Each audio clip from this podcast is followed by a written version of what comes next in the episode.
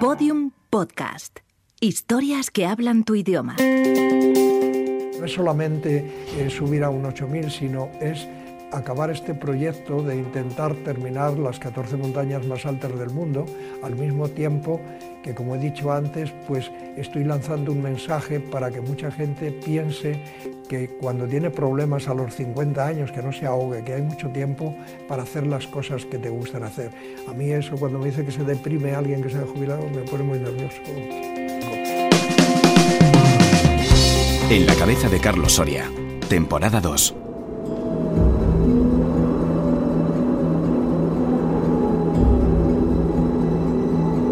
La niebla, uno de los peores enemigos de los montañeros, invadía toda la cumbre. Mal asunto, pensó Carlos, saliendo de la tienda por encima de los 7.000 metros. La niebla, capítulo 3.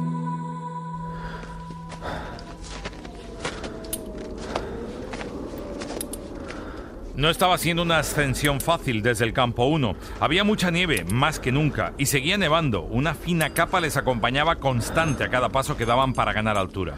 Pero no había por ahora motivos para abandonar.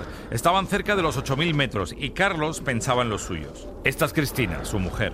Eh, Carlos eh, llama cuando, cuando ha llegado al primer campamento de bajada.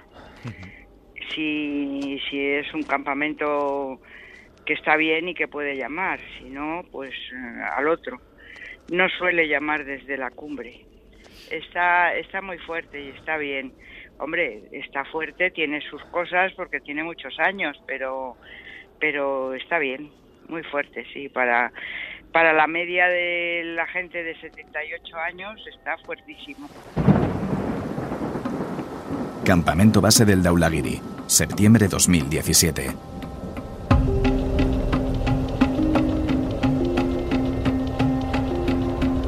Pero lo peor estaba por llegar. La niebla seguía cerrándose, cada vez más densa, cada vez se veía menos, y eso, por encima de los 8.000 metros, terminó por parar a la expedición Correos. Estaban frente a la decisión clave, tenían tres posibles caminos para llegar hasta la cima, solo uno era el correcto. Nadie había llegado hasta ahí antes en muchas semanas, no había ninguna huella, y los Sherpas dudaban tanto como ellos por dónde continuar. Sí, habíamos llegado como a 8.050 metros y bueno, la niebla y también las dudas entre nosotros. Hay tres corredores, eh, tres couloirs para llegar a la cumbre y con la niebla y la cantidad de nieve que había, que este año hay. Yo he estado aquí siete veces y nunca he visto tal cantidad de nieve a partir del campo 1 hacia arriba y tan poca cantidad de nieve del campo 1 hacia abajo todo se juntó un poco, perdimos mucho tiempo buscando y moviéndonos a 8.000 metros, que ha sido bastante más duro que si hubiésemos hecho la cumbre directamente y no hubiésemos tenido ninguna duda. Pero bueno, esto es lo que hay, ¿qué le vamos a hacer? Parece una tontería, ¿verdad? Visto desde fuera, pero no lo ha sido, ha sido terrible no teníamos la seguridad por la cantidad de nieve y por la niebla y por las dudas que teníamos entre los serpas y nosotros de cuál era el, camino correcto, el cular correcto, y hay tres. Y entonces, pues bueno, nos tuvimos que bajar, no había otra solución.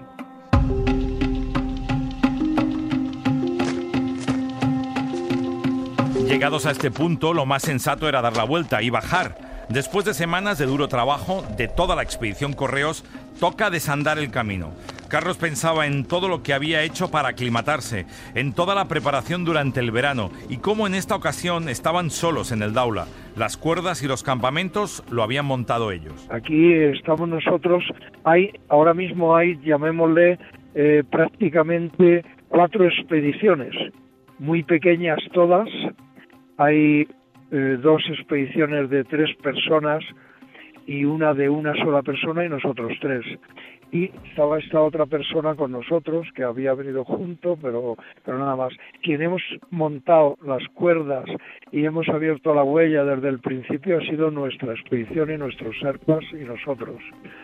Y es lo que hay. Luego todo el mundo pues ha subido o no ha subido, viene solo, viene sin serpas, viene eh, en plan alpino, pero aquí quien ha montado las cuerdas y está muy difícil, sobre todo la primera parte, salir del campo base y subir la zona de Leiger y el principio de un plató que hay ante los grandes serás, pues está verdaderamente tremendo, con unas grietas enormes y mucha dificultad. Somos nosotros aquí quien hemos llevado la batuta desde el principio y quien montamos las cuerdas. Los demás no tienen ni cuerda.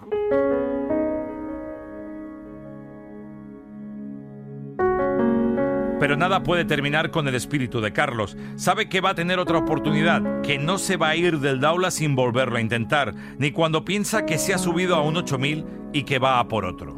La idea es un poco es un poco locura, porque plantearse un tipo como yo de 78 años hacer dos ocho miles uno detrás de otro, porque es lo que haríamos.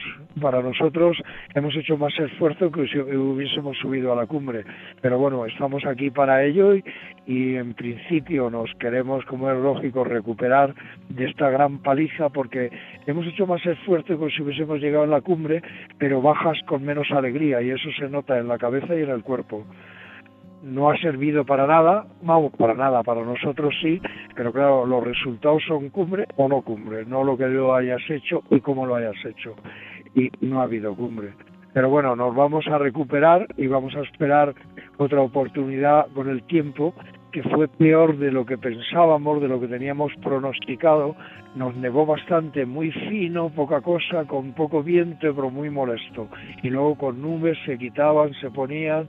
Fue un día que no era malísimo, pero lo suficiente malo para lo que nos ha ocurrido. En casa le conocen bien. Cristina, su mujer, sabe que Carlos y la expedición Correos no se va a rendir y nos descubre uno de los secretos mejor guardados, el de su comida. Al final, no hay nada como una buena comida casera. Eso sí, el desayuno es un infierno. Bueno, ha impuesto la dieta según según.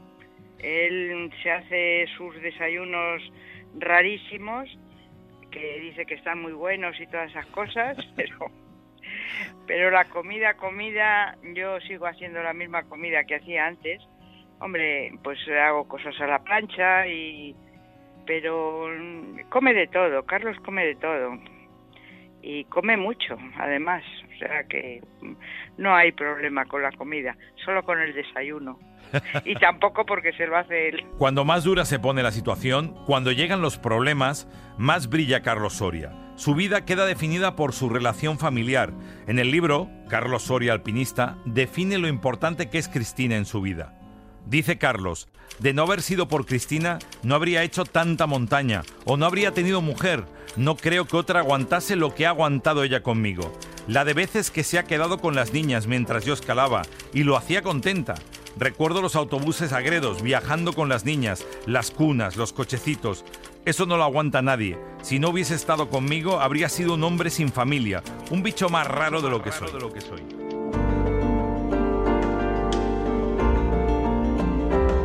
Cristina lo tiene claro. El secreto es la fuerza de voluntad de Carlos. Cuando se rompió la pierna, se pasó seis meses escayolado. Se le quedó la pierna sin músculo ni fuerza. Al mes y medio estaba haciendo la alta ruta, una travesía en esquí de montaña de tres días por la Sierra de Gredos. Llegó con el pie inflamado como una bota y llorando por el dolor y porque decía que el médico le había mentido por decirle que haría vida normal.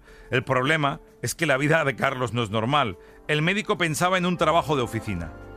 Carlos se ha perdido alguna que otra comunión de sus hijas, incluso algún nacimiento de un nieto. Se le ha roto el corazón cuando su hija Sonsoles se puso a llorar cuando su padre se marchaba de expedición.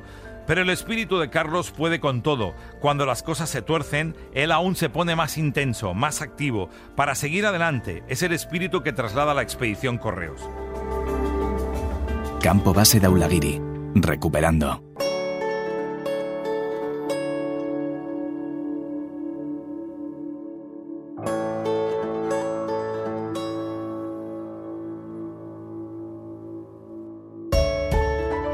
Ahora toca esperar, toca recuperar.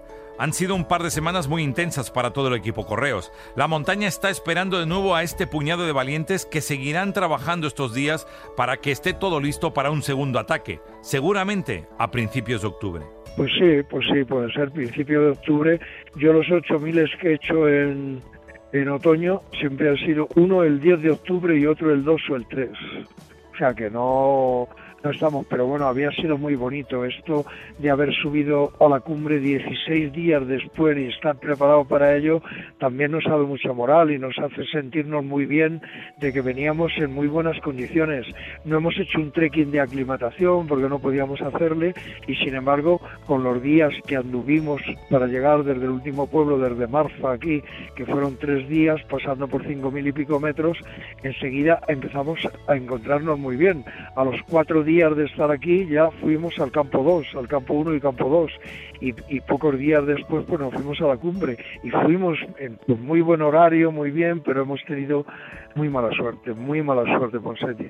Ha sido una pena, pero, pero bueno, pero nosotros estamos contentos porque somos alpinistas y hemos hecho las cosas que debíamos hacer. Había una pequeña oportunidad que había que aprovecharla. No ha salido bien, pero por lo demás para nosotros ha salido todo muy bien. Hemos subido en muy buenas condiciones y hemos bajado también en buenas condiciones, menos yo, que las bajadas para mí son bastante complicadas por mis rodillas, sobre todo por la izquierda. El secreto del segundo ataque lleva años forjándose y pasa por el altísimo nivel de preparación física que tiene cada uno de los miembros del equipo Correos. Fue Carlos Soria el que impuso esta nueva manera de preparación. Todo pasaba por llegar a la montaña en un estado óptimo. Pedro Nicolás es amigo de Carlos Soria en la preparación de las expediciones y sobre todo en la preparación física, en el entrenamiento, tanto en escalada como en el esquí de fondo, donde Carlos pues enseguida destacó, etcétera, esquí de montaña también. Eh, eh, vamos, eh, la gente que entonces nos, nos, entrenaba, Carlos enseguida entendió que si queríamos hacer algo en la montaña había que tener entrenamientos rigurosos y, y muy exigentes. Y esto, bueno, fue un poco pionero en todos estos asuntos, sí, sí. La expedición Correo sigue esperando el momento. No ha sido fácil quedarse tan cerca de la cumbre, pero poco a poco la montaña sabe que Carlos Soria será su nuevo conquistador. Estamos aquí para volverlo a intentar otra vez, si hay la posibilidad, y seguro que la habrá. ¿Qué se siente al enfrentarse a un 8000? Para escalar el Daulagiri se necesita mantener viva la ilusión, escuchar a la voz de la experiencia y trabajar muy bien en equipo.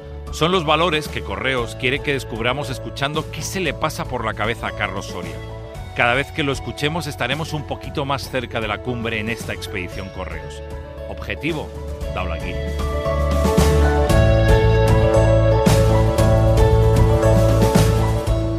Todos los episodios y contenidos adicionales en podiumpodcast.com y en nuestra aplicación para dispositivos iOS y Android. Puedes seguir la expedición Correos a través del Facebook de Correos y de la página Yo subo con Carlos Soria.